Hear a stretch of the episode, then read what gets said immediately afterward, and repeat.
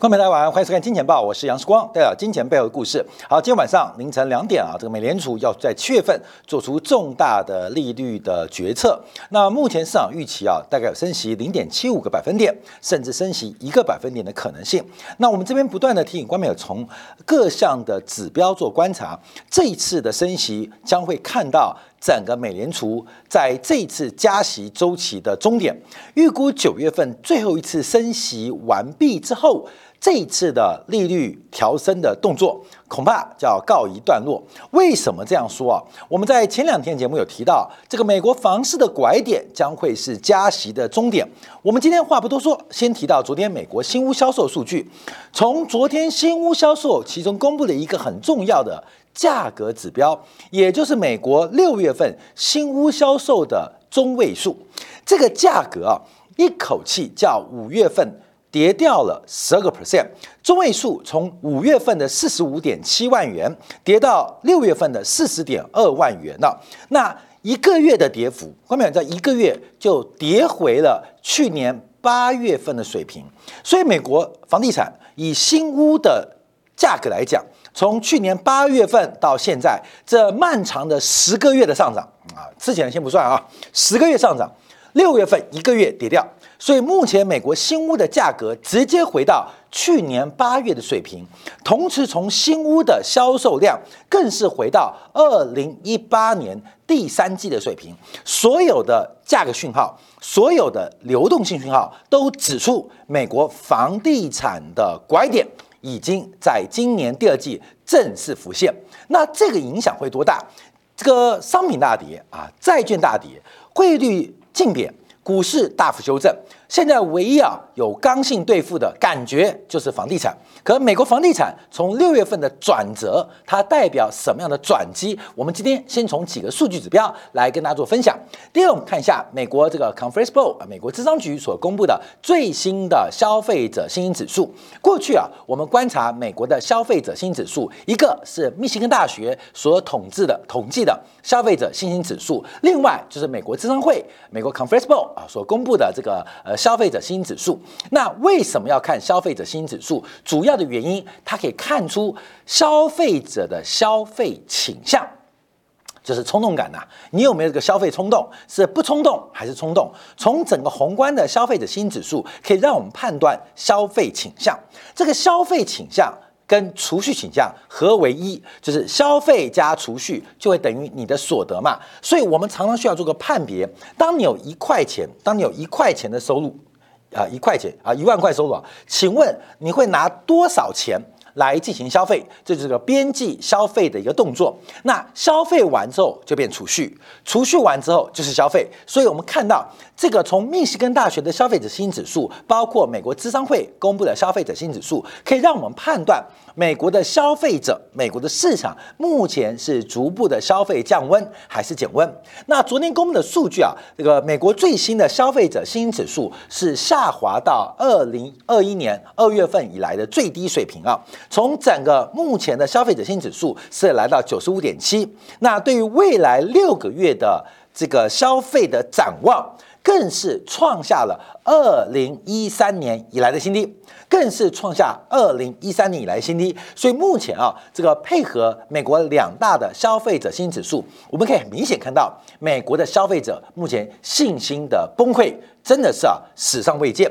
因为我们回来看一下上个月啊，上个上礼拜啊，我们才刚做过密西根大学的消费者信心指数。在七月十五号啊，密西根大学公布了它的消费者信心指数的时候，我们看到这是创下有统计以来最低的数据，有统计以来最低的数据。那这边就出现一个变化了。那美国智商协会的消费者信心指数跟密西根大学的消费者信心指数，它们之间的关系有没？有对我们的市场、对我们的投资会有一些领先的作用跟指标，因为这两个消费者信心指数虽然啊这个都是消费者信心，可是统计的样本跟问卷所期待回答的这个周期是不太一样的。第一个，美国消费者啊，这个性指数，智商协会的，它比较偏向短期的，就是未来六个月；而消费者性指数，密歇根大学的版本，通常会针对耐久财、针对就业的前景来进行调查。所以这一个是长的。这一个是短的，尤其是样本的采纳也不一样。密西根大学的样本通常在一定中期是固定的，而 Conference Board 所公布的消费者信心指数的样本是每一期都会波动的。那会带出两个概念，一个叫做快线，一个代表慢线。智商协会的消费者信心指数，我们一般可以叫做快线；那密西根大学的消费者信心指数，我们叫做慢线。所以从波动率观察，Conference Board 啊，美国智商会的智商协会的消费者信心指数的波动率会明显大过于密西根大学的。这个所谓慢线指标，那中间的转折、中间的扩散跟收敛，就会成为一个很重要的指标。所以，我们现在马上看到一张图。那这张图啊，是从网络布洛克所做的观察，就是把美国智商会所谓的快线解去减去啊，密西根大学的消费者信心指数的慢线，两个都是消费者信心指数哦。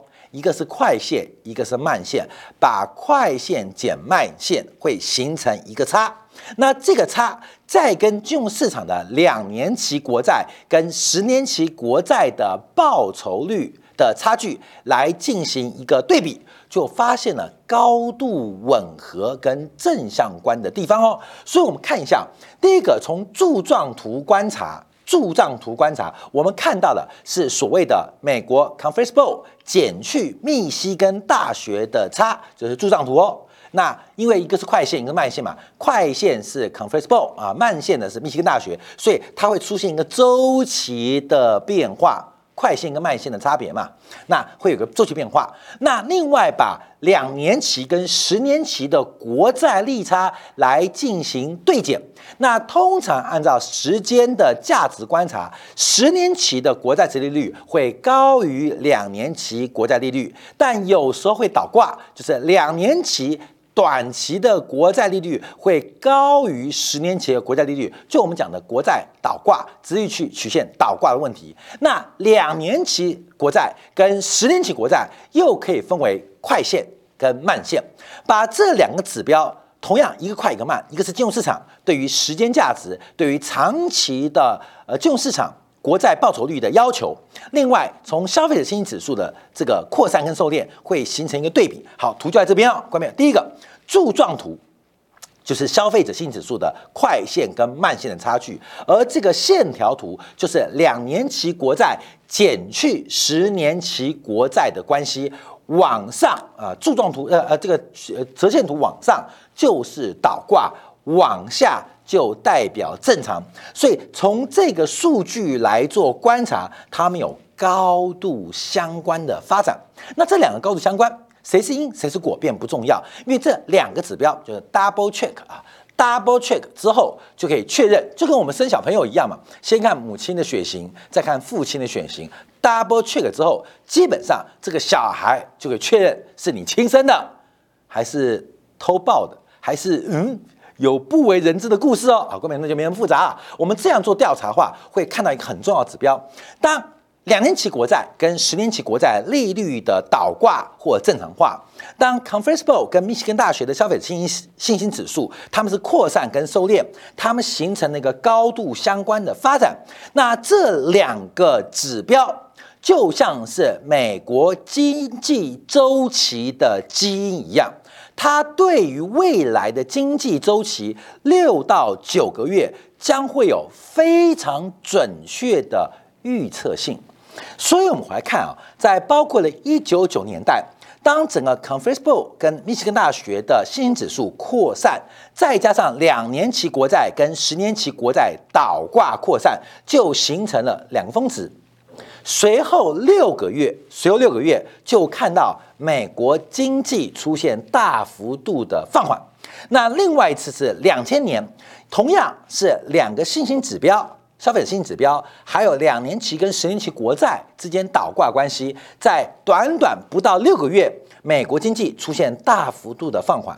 两千零八年也是。那我们看到，二零二零年在新冠疫情爆发之前，有没有东西可以预测美国经济在二零一九年年底哦？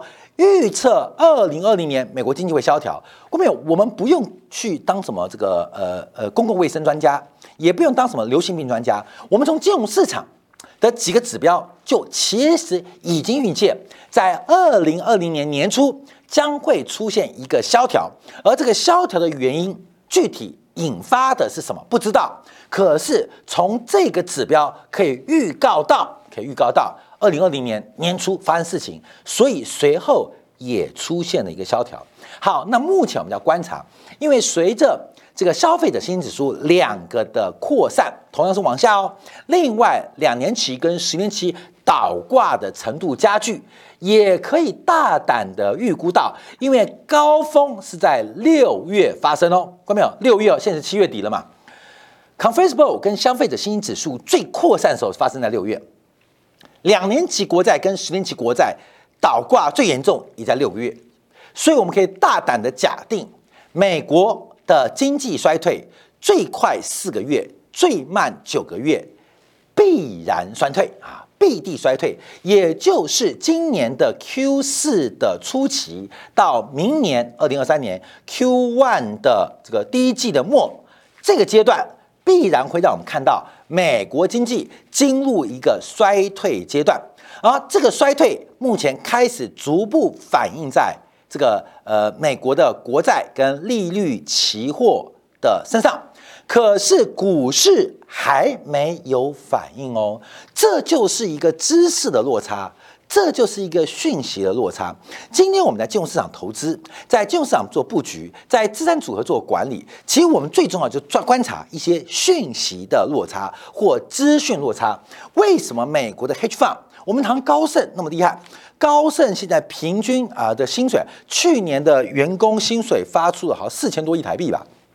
怎么那么夸张？你知道这个员工薪水起薪就是两百多万台币啊。那假如你是一些有这个合伙人的薪水就是几百万美金。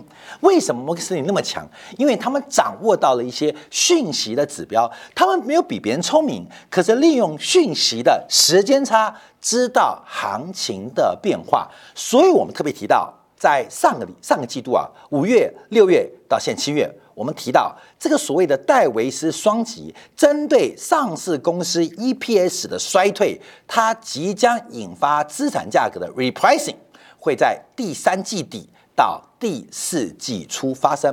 现在又有一个指标告诉我们，这必然发生啊，必然发生。景气衰退所导致的上市公司、上市公企业啊，它的财报开始恶化。它会在今年的第三季跟第四季全面性的开始影响到这个股价，这方面要特别做观察跟留意的。所以我们可以看到，这也是包括我们看两期跟十年国债倒挂的关系是不断扩散啊，不断的扩散。所以从呃最快四个月，最慢九个月，那可以几乎这个按照经验来讲哦，百分之九十九点九九九九九啊。美国经济要进入衰退的阶段，衰退的周期，不管美国是怎么定义的，但我们可以确认经济的衰退就在眼前。好，在这个时候，我们就看到房价了，房价了。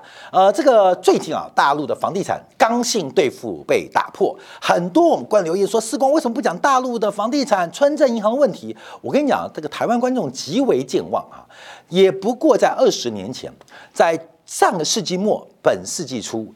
台湾的农会信用合作社等于大陆的村镇银行，台湾的新银行等于大陆股份制银行，违约的违约，挤兑的挤兑，破产的破产，接管的跟接管，按照比例跟金额做观察，今天大陆村镇银行所出现的一些光怪陆奇、存款不见的事情，相对于台湾。二十年前发生的事情，那简直是小巫见台湾的大巫啊！所以我跟你讲，很多人说这个大陆钱怎么不见呢？啊，根本出款不见，台湾没有发生吗？台湾常常发生啊，常常发生。所以有时候就是带着无知的眼光去看待对岸发生的金融市场的一些变化，你就会怎么以为这是大事？假如你知道台湾的金融发展的过程跟阶段，你会发现，哇，大陆的治理怎么那么棒？关没有？不客气的讲，我们站在是知识的高度来看待无知的评论啊，这是我不客气的讲法，这是逻辑嘛。好，那大陆现在干嘛？打破了房价只涨不跌的刚性兑付，这是一个非常伟大的工作，因为你要打破大家对于价格一个自然价格只会涨不会跌，你必须打破它，这样市场。这样，投资人、这样买房的人才会在乎风险，不仅是系统风险的判断，还有包括个别上市公司、个别房企，还有中间的金融风险，你都必须正视。来到这个市场，你就必须了解风险跟报酬率，它是等价关系，没有零风险。高报酬事情，这是不可能发生的，这很重要。好，所以我们要看一下那全球的指标，全球经济的领头羊，那当然是美国。美国公布的，昨天是五月份，五月份啊，这个 K Shiller 的房价指数啊，标普所公布的，跟这个 Shiller 这个教授合制的，那我们有两个数字跟大家报告，一个是昨天公布的新屋销售，一个就是 K 虚了房价指数。好，我们看到美国五月份的房价指数年增率，年增率是来到了百分之十九点七四，四月份是百分之二十点六，也就是全美国的房地产的房价。增速开始放缓啊，增速开始放缓。那以二十大城市做观察，年增率、房价年增率其实很惊人哦，涨幅高达百分之二十点五。可是比四月份的二十一点二也开始放缓。前十大的房价指数，这个五月份年增率十九点零二，那四月份是十九点六。光明，你懂意思了吗？这是微分的逻辑嘛？那微分。累积就变积分了嘛，啊，累积就变积分了嘛，那细拆就变微分嘛，代表这个速度正在减速，你知道吗？美国的房价正在掉头。我们用微分做观察的话，我们看它的加速性，现在是踩油门踩刹车，是踩刹车，而且刹车力道越来越大。从绝对的房价，目前美国从标普的 K 虚了。还看不到房价下跌，可是其他的几个指标已经告诉我们房价走低。所以昨天啊，美国公布了另外一个数据，就是六月份，六月份这五月份房价，六月份的新屋销售。数量是五十九万套啊，五十九万套。那美国的这个新屋啊，因为美国都是成屋销售了，那美美国新屋你就当做是预售屋好了啊，预售屋这个有一点的概念，但不完全是啊，因为美国大部分是成屋销售，成屋的这个成屋的一个这个在美国房地产的总规模大概十分之九，新屋占大概。五分之一到十分之一，你就当做是预售屋。美国不来这一套了，预售制度啊，这个预售制度。可是我们可以从新屋的销售看到一些指标，因为预期是六十六万，五月份是六十四万，所以它不仅低于预期，它不仅低于预期，也低于五月份。那最重要，这个数字是二零一八年第三季的低点，还在掉哦。现在美国的房地产以新屋市场做观察，已经回到了四年前的水平。四年前水平，二零二二一、二零一九嘛，四年前水平，美国新屋市场已经回到四年前的水平。四年前水平哦，那跟中国的房市比较，中国现在房地产的流动性跟交易量是不是也回到了四五年前的水平啊？一模一样。好，重要是房价，因为啊。五月份美国新屋的中位数是四十五点七五万美金，这是美金每户呀，中中位数，关门中位数懂吗？这统计学的概念，中位数啊，中位数是每一户是四十五点七五万美金。什么时候？五月份啊，五月份。你知道六月份什么吗？六月份就是美国公布的，它的房屋的新屋的中位数是四十点二五万，二五万，看到没有？是这个数字。这两个比的话。就是从美国的预售屋市场啦，这个不精确的讲法啦，一个月跌掉了十二 percent，一个月跌掉了十二 percent。当然，我再次强调，新屋销售它在美国房地产的增量市场，它的比例比较低，在新屋市场在崩溃之前还不见得影响存量，存量就是个标普 K 标普的 K 的房价指数，可是已经告诉你，预售屋打八八折啦，你觉得成屋会被打折？那成屋都打折了，你觉得现在的房价会被下跌？各位，这答案就出来了嘛？现在预售屋打八八折，一个月哦，那这个房价六月份房价我提到是回到了去年八月的水平，所以一个月。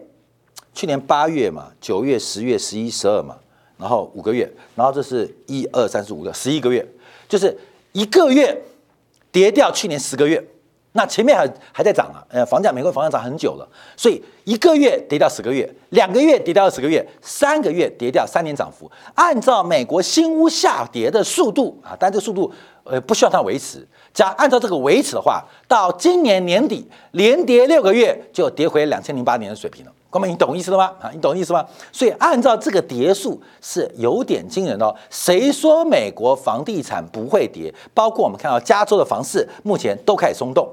好，但这个房价我们看到为什么会下跌？第一个，这我们之前提到，从整个成屋的存量，因为美国都是成屋嘛，啊，这个预售啊，这个新屋啊比例比较低，成屋的供应量跟房价的回归关系。好，这边图啊可以看到。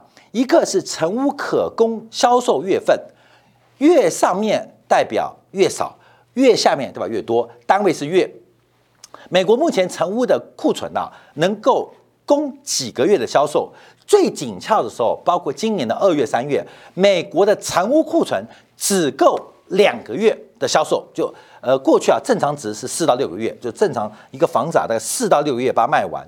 可是在今年年初的时候，一度紧张到。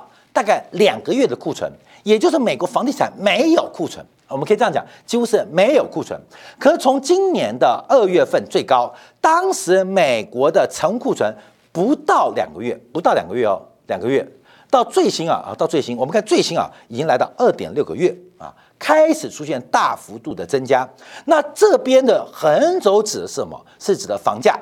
月增率啊，月跟月比啊，叫环比嘛，所以这两个关系其实是个负相关。可是这个图啊，让跑出一个正斜率的角度。我们从这边可以观察，第一个，美国的成屋库存可交易的房子正在超乎大家想象速度的扩增，同时房价从月增率的角度开始大幅的放缓。四月份的。成屋比三月份月增率是二点二九，到了五月份啊，增率只剩下百分之一，也就是 K 虚了。虽然是个滞后指标，可是五月份的月涨幅只有四月份的二分之一，大概只剩三分之一。就是美国房价忽然出现转折，忽然出现了一个拐点，而这个拐点。已经发生了，已经发生了。哎，这个其实我们在一个月前就做预料，我们说美国房地产就在六月份进到高点。那目前所有指标告诉我们，六月份就是本波美国房地产的高点。好，这个高点有多高，你知道吗？有没有？这高点有多高？你知道吗？刚刚讲说年增率、月增率，你有听没有懂？你告诉我房价多少？哎，房价仍然不能跟你讲，也算不出来。我们用房价指数，后面你看一下，因为这一波啊，美国房价的高点，假如是用现在绝对价值观察的话，它仍然非常惊人。它比二零一二年的低点相比，全美国平均涨了百分之一百二十八，涨了一倍有多。假如跟两千零六年的高点相比，仍然涨了百分之六十五，也就是你在次贷海啸这边买了被套牢的。我们看那个大卖空的这个影片嘛，不是那个大麦科那个经理人跑去那个脱衣酒店吗？脱衣呃这个舞娘的酒呃这个呃这这表演场所吗？那他说我买了五套房，然后那个大麦科大麦空那个电影的那个经理人就觉得完蛋了，你什么东西你可以买五套房，靠脱衣舞你都可以赚五套房。啊，这个大麦克经理人他不知道脱衣舞娘有多好赚啊，多少赚？你都可以买五套房。那个脱衣舞娘，假如能够撑到现在，不要说撑到现在，撑到过去三年，他不仅不仅他解套还大赚。所以，相对于两千零八年次海啸海啸前的高点，美国的房价涨了超过了六成之多，跟二零一二年低点涨了超过了一倍以上。所以，讲我们跟之前更相比的话，美国房价其实涨得完全啊，这已经翻了天了。所以。从几个地方可以观察，第一个过热啊，过热。我们看到美国过去一年啊，或过去三年，我们过几年的涨幅，我们观察，你看到美国出经济出问题，美国的金融危机每次都来自于房地产。这大家知道，美国的金融危机每次都来自房地产。为什么房地产？因为房地产会引发金融市场或者是商业银行的贷款品质恶化或资本的减损，所以美国的金融危机都来自于房地产。美国房地产的危机每一次都来自于佛罗里达。好，我们看一下为什么讲这个？因为我们看到佛罗里达，包括坦帕，包括了迈阿密，都是过去几年涨歪掉的地方，不代表跌。可是他们已经具备了巨大的泡沫的潜力，而这个潜力随时都要开始被突破。那我们从几个方向观察啊，呃，除了从这个房价所得比之外，我们先看一下，在七月十一号，美国房地产协会也公布了最新数据，讲的是租金啊，讲的是租金。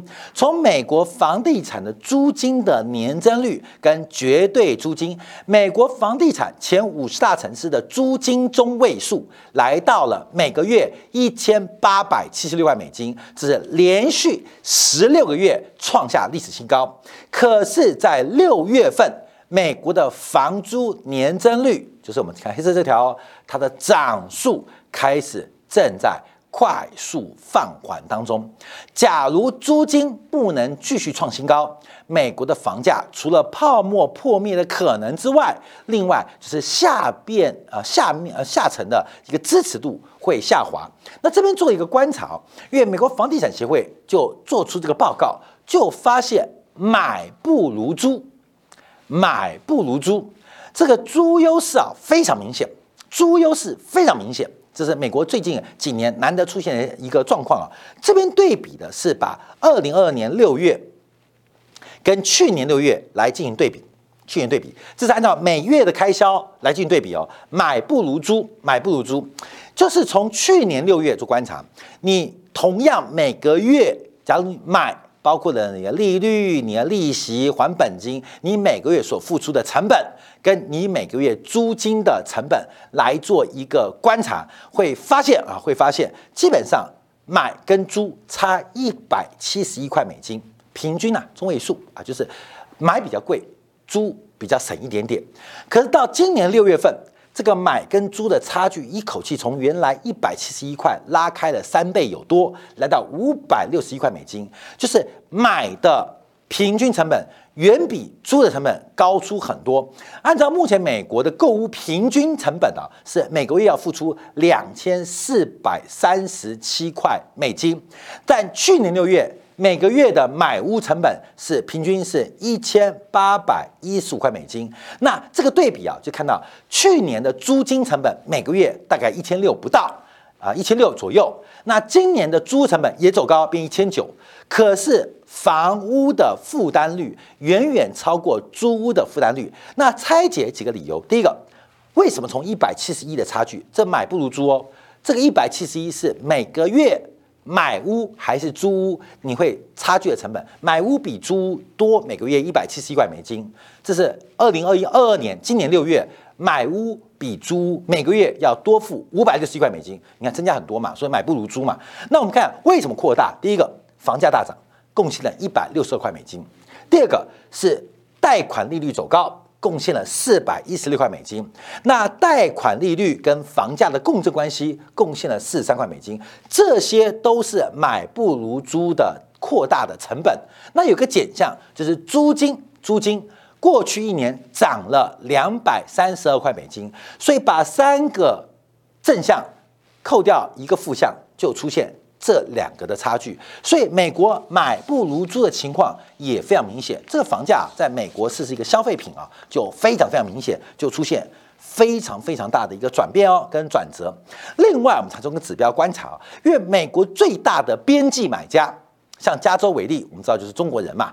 美国的成屋销售外资的一个买进，虽然在今年。结束了连续三年的下滑，可是我们更观察一个指标，也就是外资外国人，呃，前五大就是中国人呐、加拿大人、墨西哥人、巴西人呐，现在它不再能够成为整个市场追高的领头羊。蓝色线这个过深蓝色是过去国际买家的成交的价格中位数，那浅蓝色线是美国本土买家的啊这个中位数价格。所以过去啊，美国房价涨，以加州为例，常常是那种移民啊，不管是大陆地区的移民啊，台湾的移民啊。香港移民所带动的，可目前很明显的看到，不不管是中国华裔的移民，还是加大的移民，还是巴西的土豪，目前已经没有追价能力了啊！这两个价格正在快速收敛，你缺乏了叫做哎叫做呃涨停板敢死队了啊，对吗？专门打打打涨停的嘛，涨停板像台湾股市就新加一帮嘛，专门追涨停板。当你发现市场没有人去追涨停板的时候，这市场的价。跟量就可以逐步的冷静下来，跟冷却下来。好，最后我们要跟大家报告，就是我们一直提到的，美国升息的终点，常常指标就是房市见到拐点，也就是房市的拐点就会是升息的终点。从过去这四十年来，过去这三十年来，过去这二十年来，这个指标都非常非常的明显，而整个房市的拐点已经在上个月。六月份发生，我们就可以大胆推出美国的货币周期将会出现怎么样的演变。这是今天晚上我们特别可以来解读鲍威尔在记者会当中他推敲的一些蛛丝马迹，分享给所有好朋友。好，休息一下，我们的精讲部分就要回来观察。根据啊这个房市拐点跟升息周点，哎，那房市拐点呢？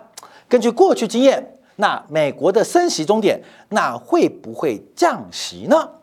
这一次啊，最恐怖的地方就是升息到了终点，可是找不到降息的起点。休息片刻，在精讲部分为大家做进一步的观察跟解读。